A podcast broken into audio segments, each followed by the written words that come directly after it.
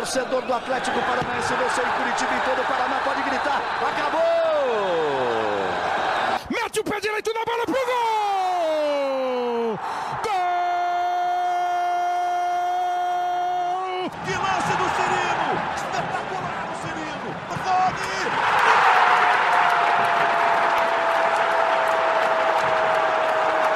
Sabe de quem? Do Atlético! Fala galera atleticana, começa agora mais um podcast do Atlético no GE. Essa é a edição 40 e o tema principal é o jogaço entre Furacão e Inter na quinta-feira às 21 horas na Arena da Baixada pela 34ª rodada do Brasileirão. Furacão é o oitavo colocado e sonha com uma vaga na Libertadores da próxima temporada, enquanto o Colorado lidera a Série A com quatro pontos acima do Flamengo.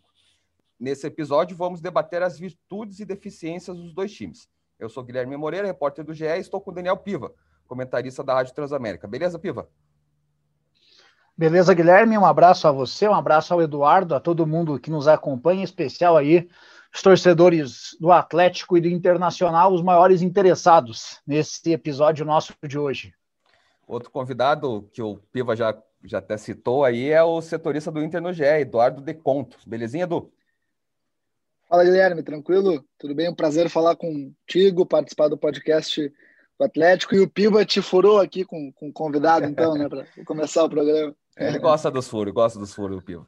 É, para iniciar o debate, Piva, o que, que você espera desse confronto decisivo entre Atlético e Inter né, nessa semana? É um duelo interessante, Guilherme, porque o Atlético está nesse bloco ali dos seis clubes que brigam pela oitava colocação, que ao que tudo indica levará para a Libertadores da América, com a confirmação do título da Libertadores do Palmeiras, a final da Copa do Brasil entre Grêmio e Palmeiras, embora o Grêmio tenha tido uma queda de rendimento, não creio que seja o suficiente para tirá-lo aí das oito primeiras colocações do Campeonato Brasileiro. E aí tem cinco clubes empatados com 45 pontos e o Bragantino logo atrás com 44. O Atlético lidera esse bloco dos times com 45 pontos, sonha com essa vaga aí em voltar para a Libertadores da América, que, como quase todo clube brasileiro, tem na competição uma grande obsessão, um grande desejo, um grande sonho de consumo. E por outro lado, o Internacional que deu essa disparada na liderança vem nessa batida muito forte aí sob o comando do Abel Braga, com nove vitórias seguidas no Campeonato Brasileiro.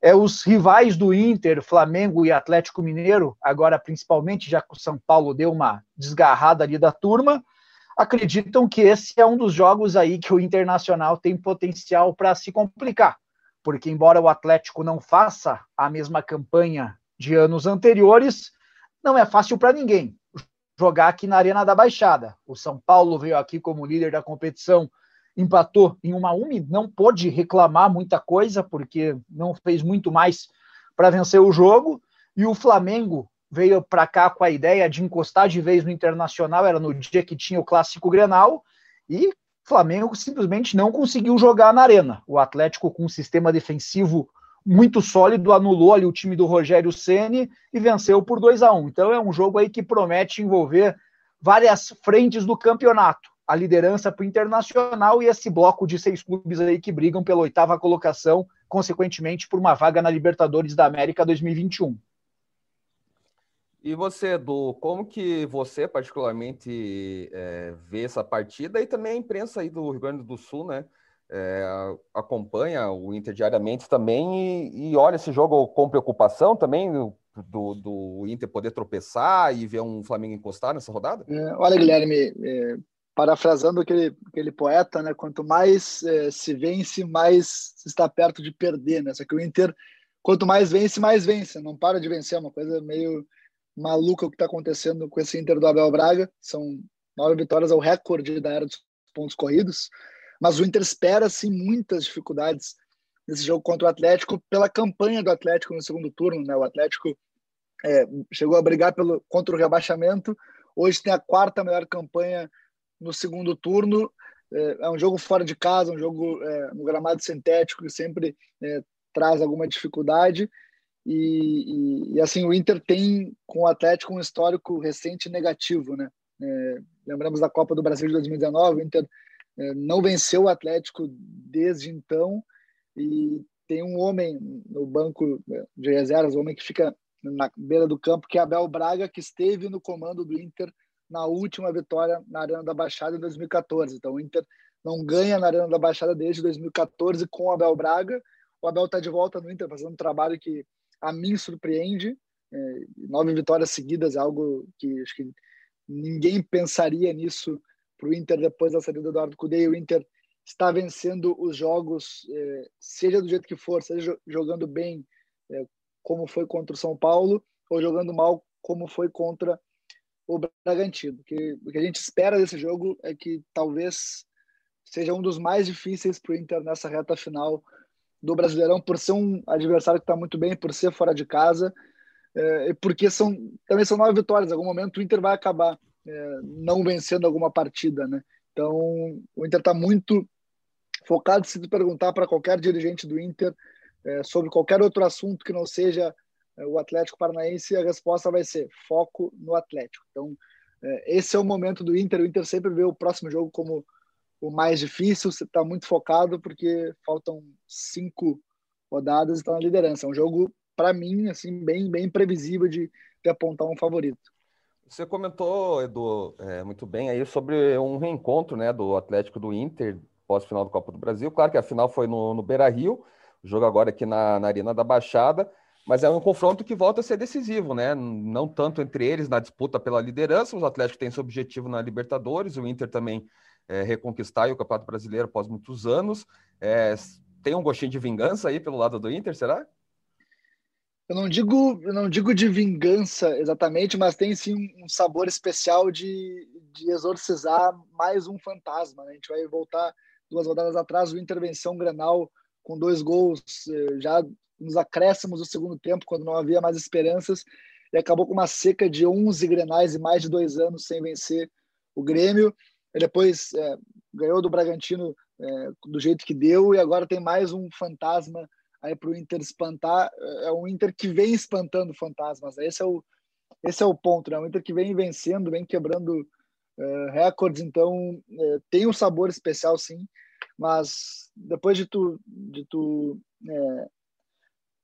assumir a liderança do jeito que foi, com uma goleada por 5 a 1 sobre o São Paulo, depois no jogo seguinte ganhar um Grenal do jeito que foi aquele clássico no Beira Rio, eu acho que tira um pouco do sabor de vingança, porque a maior vingança que o Inter precisava era vencer o Grêmio, sabe? Isso estava muito engasgado. O próprio Abel falou que era algo que mexia com o psicológico dos jogadores e essa vitória sobre o Grêmio deu uma confiança é, assim muito muito grande para o Inter, mantendo o embalo contra o Bragantino. É, acho que se não tivesse ganho o Grenal, teria um peso maior de ser um fantasma mais assustador. Acho que como intervenção Grenal, que era algo que incomodava muito, se falava assim, não tinha Grenal eh, nos próximos meses, mas se falava do Grenal, do jejum de Grenais. Então, é, o Inter está eh, é, num momento diferente assim para esse jogo.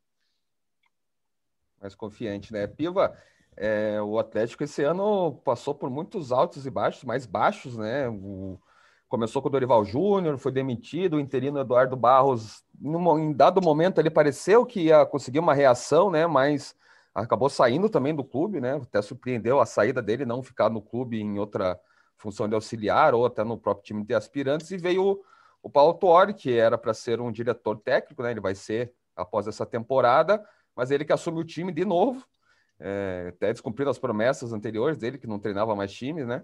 E dá um jeito no, no, Atlético, né? Ele sai da briga do contra o rebaixamento e agora está lá na parte da primeira parte da tabela, em oitavo, brigando para ir sonhando com G8.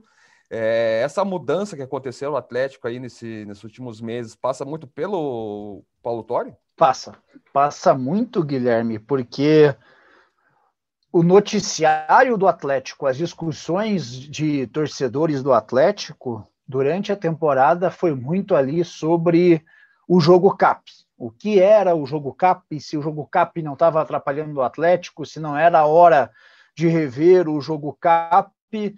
E o Atlético ele vira o turno na zona de rebaixamento Ele, na vigésima rodada, ele sai perdendo para o Fortaleza por 1 a 0 aqui na Arena da Baixada.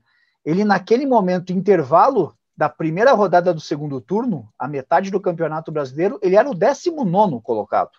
Então era um cenário é, ali. No primeiro tempo foi um baile do Fortaleza. Exato, foi um passeio do Fortaleza.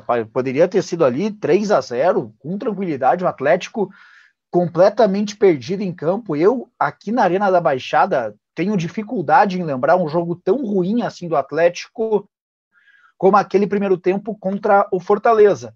E aí, na base da superação, lá, você via lideranças ali no gramado, o Wellington ainda estava no clube, o Thiago Heleno exercendo também esse papel, os jogadores se cobrando muito, e na base do vamos lá, na base da garra, da imposição, o Atlético consegue aquela virada e começa uma nova trajetória no campeonato. E onde entra daí essa discussão do jogo CAP, essa discussão do Paulo Autuori? O Paulo Autuori deu um ou dois passos atrás nesse quesito aí, modelo de jogo do Atlético, modelo definitivo, todas as categorias jogarem da mesma forma ele reconheceu, ó, o nosso elenco, a gente não vai ter bala para jogar sempre assim. A gente vai passar sufoco. E o Atlético consegue essa recuperação, e isso não é um demérito, não é uma crítica, pelo amor de Deus. É um, é um é elogio ao reconhecimento que o Autori teve de que você precisa puxar o freio de mão em alguns momentos. E hoje essa recuperação do Atlético se dá na solidez do sistema defensivo, longe de ser uma retranca, não é isso. O Atlético, por exemplo, quando enfrentou o São Paulo, o mérito do Atlético foi ali conseguir anular em boa parte do jogo a movimentação do sistema ofensivo do São Paulo comandado pelo Fernando Diniz. Não fez que nem foi o Grêmio, por exemplo, na Copa do Brasil, quando ficou ali 70, 80% do jogo atrás da linha da bola. O Atlético atuava ali num bloco intermediário mas conseguia anular essas principais jogadas do São Paulo. Contra o Bragantino Red Bull, contra o Red Bull Bragantino, lá no Bragança Paulista, o segundo tempo, especialmente, foi de muita imposição do Clube Paulista e o Thiago Heleno e o Pedro Henrique se destacando, o Santos se destacando, tendo bola na trave. Essa partida contra o Ceará, ofensivamente, você pouco vai encontrar de produção do Atlético, exceto os lances do, do, dos dois gols ali, jogadas individuais do Carlos Eduardo, até contra o Flamengo. O Atlético teve mais oportunidades, mas é um time bem diferente daquele que era, por exemplo, comandado pelo Eduardo Barros. Não vou nem falar de anos anteriores ali, do, sob o comando do Thiago Nunes, mas do Eduardo Barros, do Dorival Júnior. Então, o Autori ele conseguiu apostar na solidez defensiva, tem ainda alguns princípios ali do jogo CAP, obviamente, não é uma transformação, não é uma ruptura total, mas hoje o Atlético é um time que aposta no sistema defensivo para ser competitivo. Não à toa, hoje é a melhor defesa do Campeonato Brasileiro, ao lado do Internacional e do Palmeiras. É, e sob o comando do Autori, são sete jogos com o Atlético no Brasileirão e 17 que ele comandou. O Atlético não levou gol, né? Então é, um, é uma diferença, né? Ele passou a adotar o 4-4-2 ali defensivo, né, Piva, também, e, e, as linhas um pouquinho mais próximas ali, então ele sofre um pouquinho menos, né? E ele que gosta de falar, o saber sofrer, né? Em vários jogos, principalmente fora de casa, o Atlético soube sofrer, né? E foi conseguiu ser letal aí em algumas partidas. Edu. Exatamente. E, é, e só fala, destacar o seguinte, Guilherme, é em dois jogos no segundo turno em que o Atlético sofre três gols contra Palmeiras e Fluminense, mas contra o Palmeiras especialmente foi no meio daquela do surto do coronavírus que teve o elenco do Atlético. Foi ali na, no, no meio dos dois jogos contra o River Plate, aí o Atlético vai completamente desfigurado enfrentar o Palmeiras. O Fluminense já era um cenário um pouco menos devastador, mas ainda muito impactado pelo coronavírus, mas ele perde o Thiago Heleno no primeiro tempo. Então, em situação normal, você vê que essa conta do Paulo Autori fica ainda mais favorável.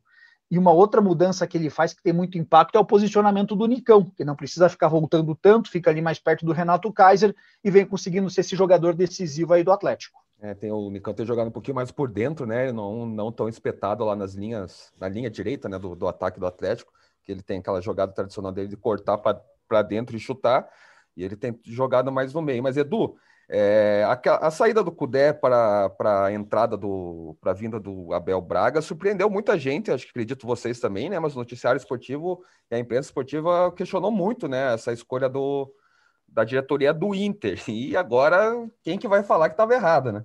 É, como que você explica a, a, esse salto do, do Inter com o Abel Braga, que foi um nome contestado quando chegou?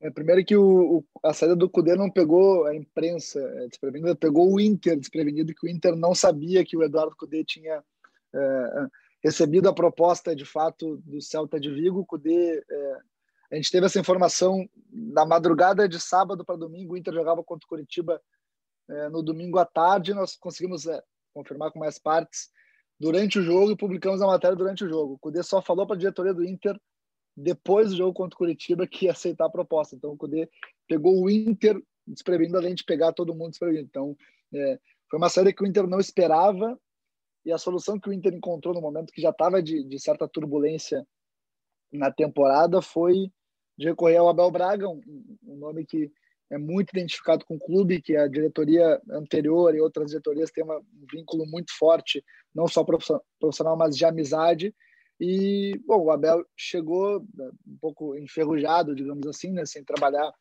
há algum tempo, ficou em casa durante a pandemia, não, não sabia até o nome de alguns jogadores, demorou a conhecer o elenco, é, sofreu com, com Covid-19, não, não pôde é, dar alguns treinos, ficou fora de alguns jogos, mas quando ele encontrou o esquema é, ideal no, no 4-1-4-1 que ele veio adotando desse, de um jogo contra o Boca Juniors a Bomboneira. Aliás, minto, desde o jogo contra o Atlético Mineiro, o empate em 2 a 2 era o Leomir ainda é, no comando da equipe, o, o auxiliar Leomir estava é, comandando a equipe. Mas no jogo seguinte, o Abel volta, bota o time titular na Bomboneira é, com a entrada do Prachedes, que é um menino que vem jogando muito bem, no 4-1-4-1, esse esquema do Inter aí.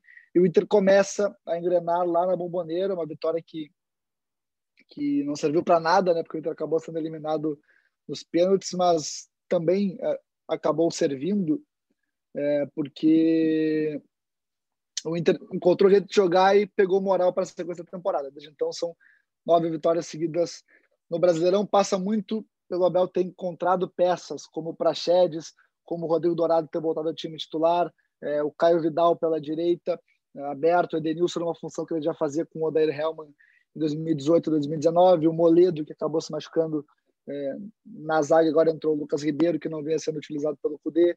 É, os dois laterais cresceram também com o Abel, então passa pelo crescimento individual é, de várias peças, passa pelas escolhas do Abel para a equipe, pela, pela, confiança que a equipe foi pegando é, a partir das mudanças do Abel e, e, também pelo momento iluminado né, de, de, alguns jogadores. Pega o Yuri Alberto, por exemplo, é, vem fazendo muitos gols aí com o Abel Braga, são 11 gols é, o Abel o artilheiro do Inter, se não me engano, são sete gols nos últimos dez jogos. Então, o Yuri vem no momento realmente muito bom. E, e projetando esse jogo de, de, de quinta-feira, eu estou muito curioso para saber como é que vai ser é, a postura do Inter em campo, porque se, se, o Atlético tem, tem sabido sofrer nas partidas, o próprio Abel falou que o Inter tem sabido sofrer nas partidas e vem sabendo sofrer. Então, o Inter também é um time que por vezes é mais pragmático e, e, e joga com as linhas recuadas e espera é, o adversário para poder sair na transição rápida com o Edenilson, com o Patrick,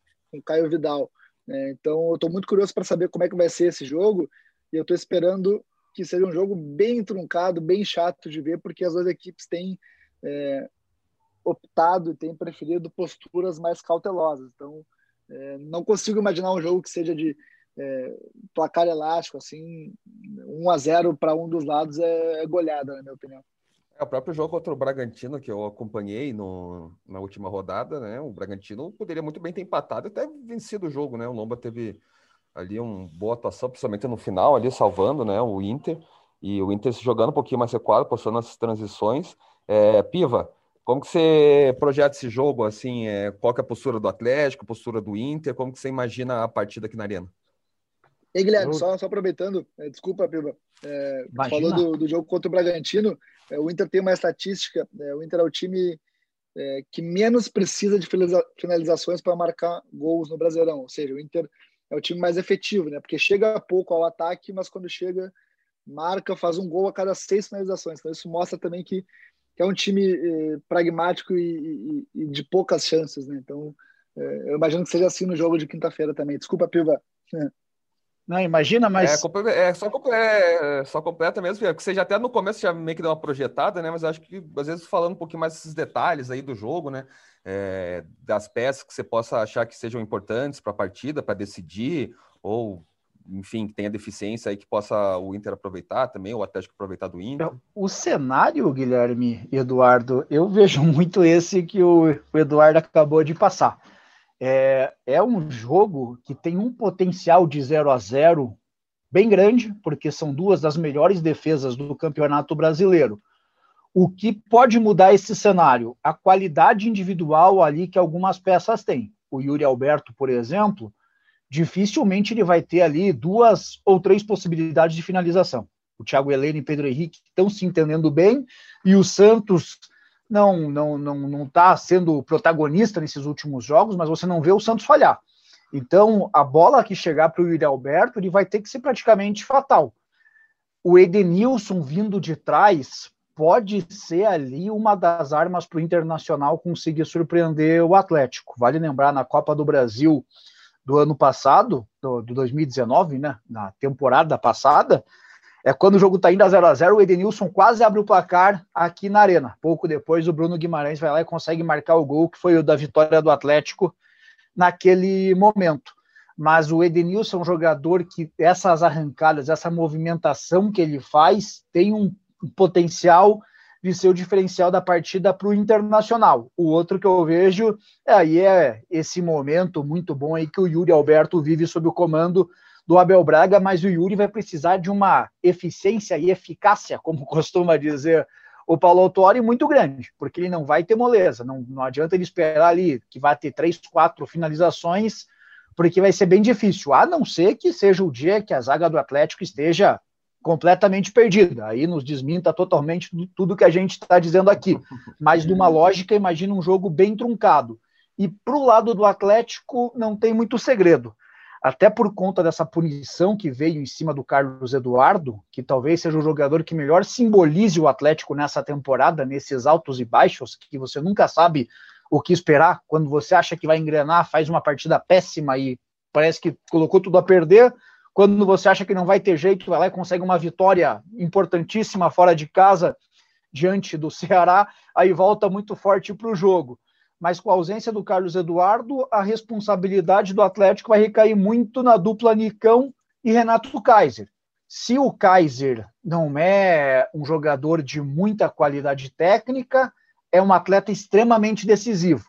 Dos oito gols que ele tem pelo Atlético, cinco são gols de vitória e um deles de empate. Somente em dois jogos que ele marcou, o Atlético foi derrotado. E o Nicão dispensa comentários. Está aí há cinco, seis temporadas já com a camisa do Atlético, é a referência técnica do time. Não atua o desempenho do Atlético com o Nicão é de G4, sem o Nicão é de lanterna. É, vale lembrar que o, o Carlos Eduardo também tem sido um destaque aí nesse, nesse retorno do Atlético. Está suspenso ele, o Walter, aí, pela troca de camisa, né? Saiu essa notícia essa semana do STJD. Kelvin também está tá suspenso. E pelo lado do Inter aí tem, tem desfalque, certo? Já, Edu, ou não? Sim, o Rodrigo Dourado ele está suspenso, né? não, não vai atuar na, na quinta-feira. O Dourado saiu do, de campo contra o Bragantino com desconforto muscular na coxa esquerda, nada que preocupe, mas como ele já seria preservado é, por conta desse desgaste contra o Atlético Paranaense, ele é, fora de, de, campo ficou reclamando com o juiz enquanto ele ia provar para pedir para o juiz e, e conferir o, o lance do, do pênalti no VAR, ou seja, ele, ele reclamou é, malandramente para receber o cartão, recebeu o cartão, vai cumprir suspensão e descansa. O Thiago Galhardo também já está recuperado de um problema na panturrilha esquerda, mas ainda não tem condições é, de jogo, também fica fora. Então, é, na vaga do Rodrigo Dourado entra o Rodrigo Lindoso, e o Abel deixou no ar na última entrevista coletiva uma possibilidade de que o Marcos Guilherme seja titular no lugar do Caio Vidal pela direita, mas os desfalques de fato do Inter são o Rodrigo Dourado e o Thiago Galhardo, além dos jogadores que se recuperam é, de lesões no joelho direito. O Inter, Inter, teve quatro rupturas de ligamento no ano, são é, o Guerreiro, o Bosquilha, o Saravia e o Moledo, então seriam esses os desfalques, mas os que vêm jogando é, mais recentemente é Rodrigo Dourado e Thiago Galhardo. É, o Marcos Guilherme, que eu vi a matéria hoje, né, completou 50 jogos pelo Inter, é ex-atlético, e você comentou até das dores no joelho, tem expectativa que do Christian, né, volante do Atlético, o médio ali, ele recupere dores no joelho e fique à disposição, mas a princípio também é desfalque certo aí do Atlético para o jogo contra o Inter. É, Edu, tem uma curiosidade que acho que é geral, né? Mas é, o, o Inter tinha aquele tem o um acerto com Miguel Henrique Ramírez é, para que ele assuma após o Brasileirão, né? Mas o Abel Braga com essa campanha maravilhosa que está fazendo com o Inter e um eminente título aí do, da Série A, é, você tem uma atualização sobre essa situação? É mantido isso? O Abel Braga sai depois do Brasileiro? O Miguel Henrique Ramírez assume o, o Colorado? Como que está essa é, esse alinhamento da diretoria do Inter para o próximo técnico da temporada ou manter o, Abel Braga?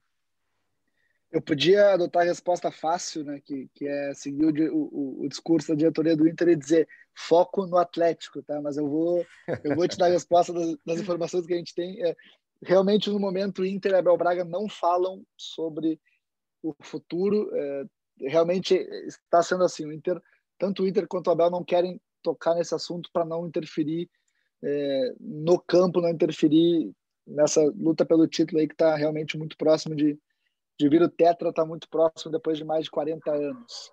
Mas pelo que a gente tem de informação, o Inter mantém o acordo verbal com com Miguel Angel Ramírez.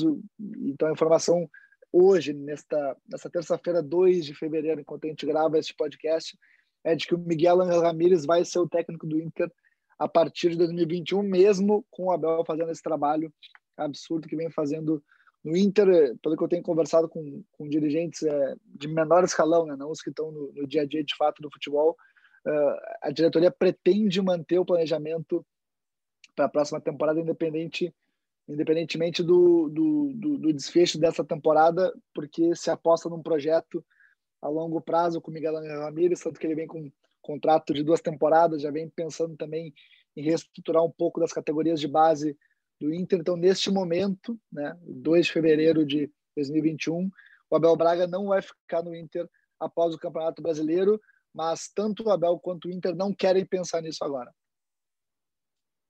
Olha, eu vou contar que eu queria ser uma, uma mosquinha para acompanhar essa reunião de Abel Braga e Inter pós-Brasileirão. Ainda mais se o Inter foi campeão, cara. Imagina é é, ter a cara de a pau de mandar ele embora. Né? Miguel.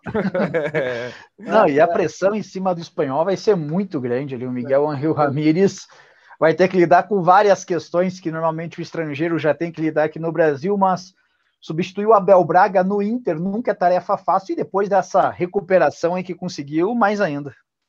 É, eu até comentei com, com, com as pessoas do Inter, eu falei, pô, vocês vão ter que ser galo, né, para segurar o cara, porque imagina, é, o Inter é campeão brasileiro, e aí na estreia do Gauchão, Miguel Ramírez, nem vou dizer em perder, não vence a partida, empata a estreia no Gauchão.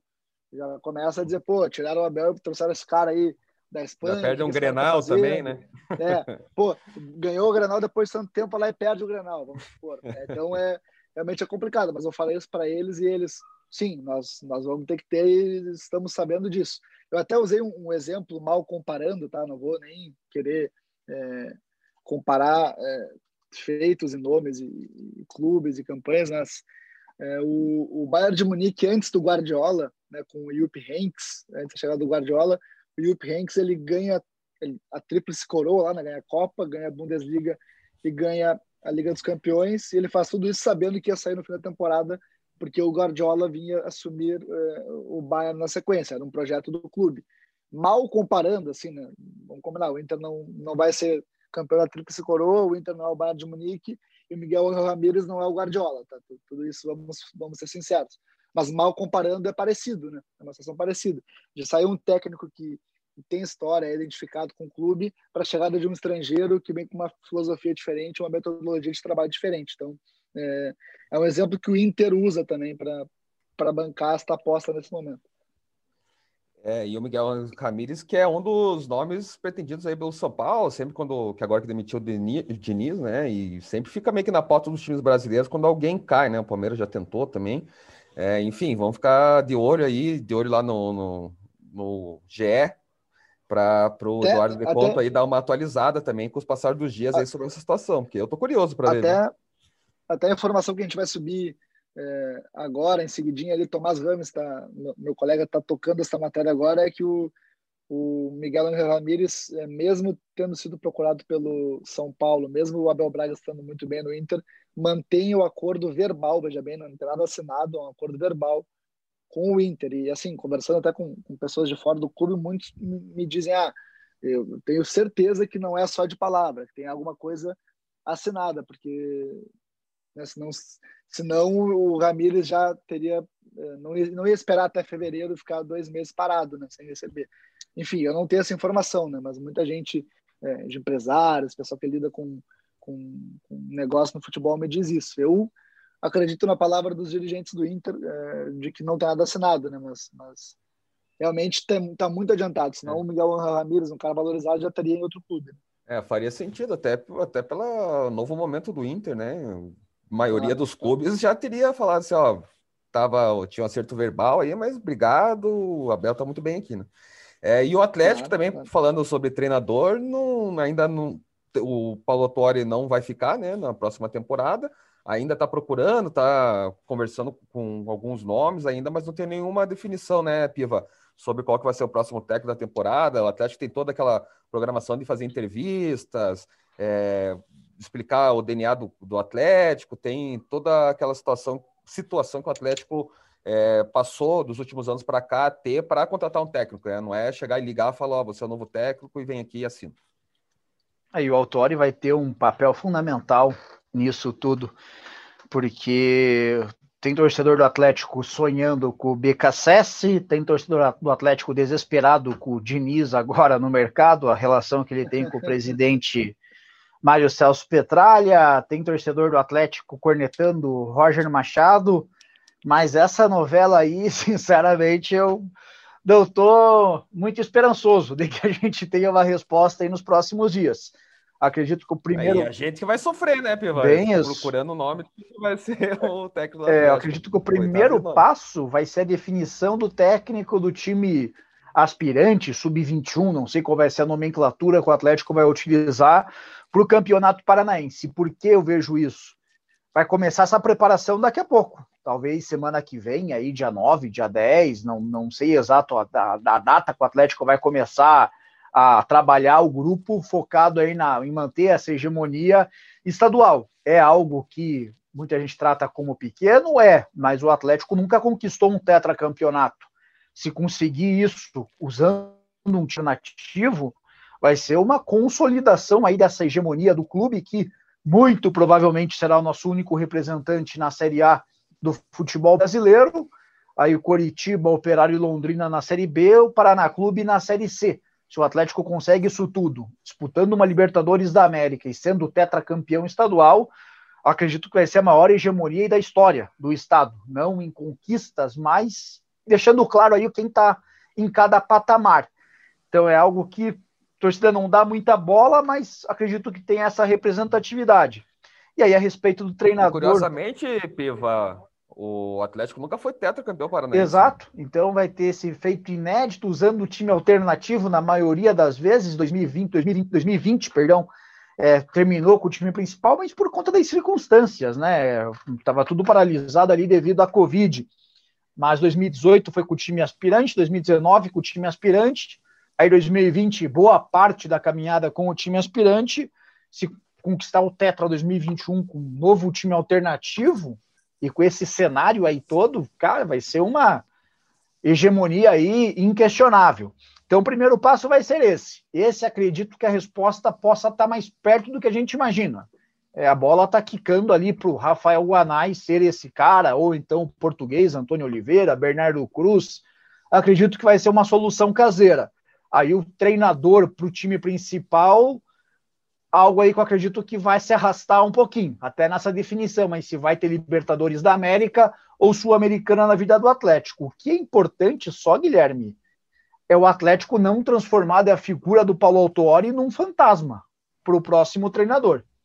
Porque o Autuori já é a segunda passagem dele pelo Atlético, a primeira ele quebra aquele jejum de sete anos sem conquista, muda a filosofia do clube, Essa segunda, ele tira o Atlético de uma situação muito delicada no Campeonato Brasileiro e pode colocar até numa Libertadores da América.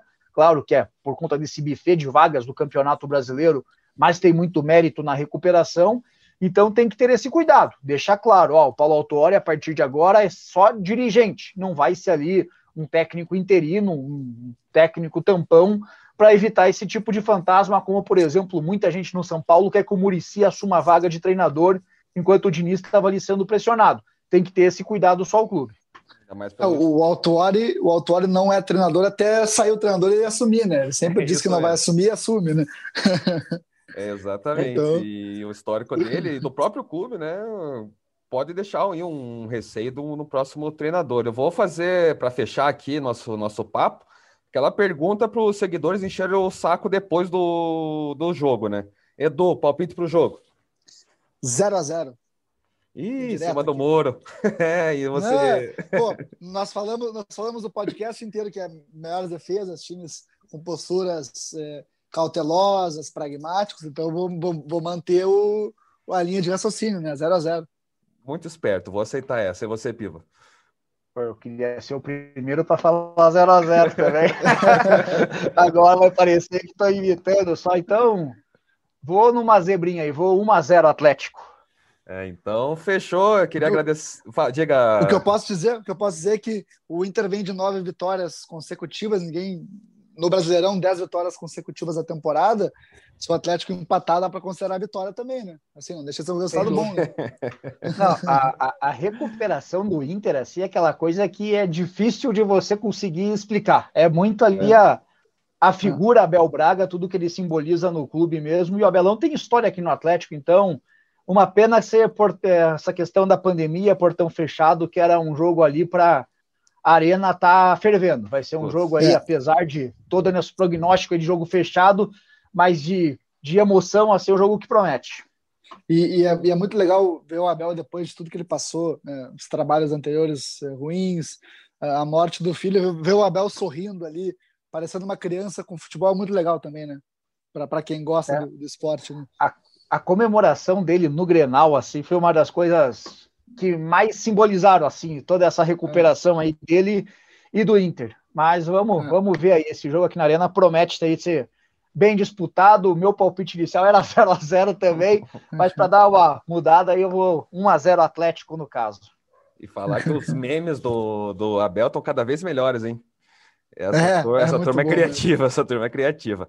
Queria agradecer a dupla pela presença, pela participação no, no podcast do GE e um papo de alta qualidade. E mais para frente, aí, quem sabe, não fazemos mais uma reedição desse, de algum time paranaense contra algum time gaúcho aí no Brasileirão ou em outra competição.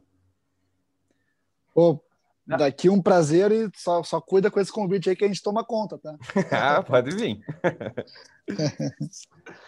Não, mas valeu, Guilherme. Sempre uma satisfação estar conversando sobre os clubes daqui e uma alegria muito grande falar com Eduardo, nunca tinha conversado com ele diretamente, sempre acompanhando o trabalho dele aí de longa distância, um dos grandes nomes aí da imprensa gaúcha e brasileira, e sempre à disposição aí aos, dos amigos do Globo Esporte.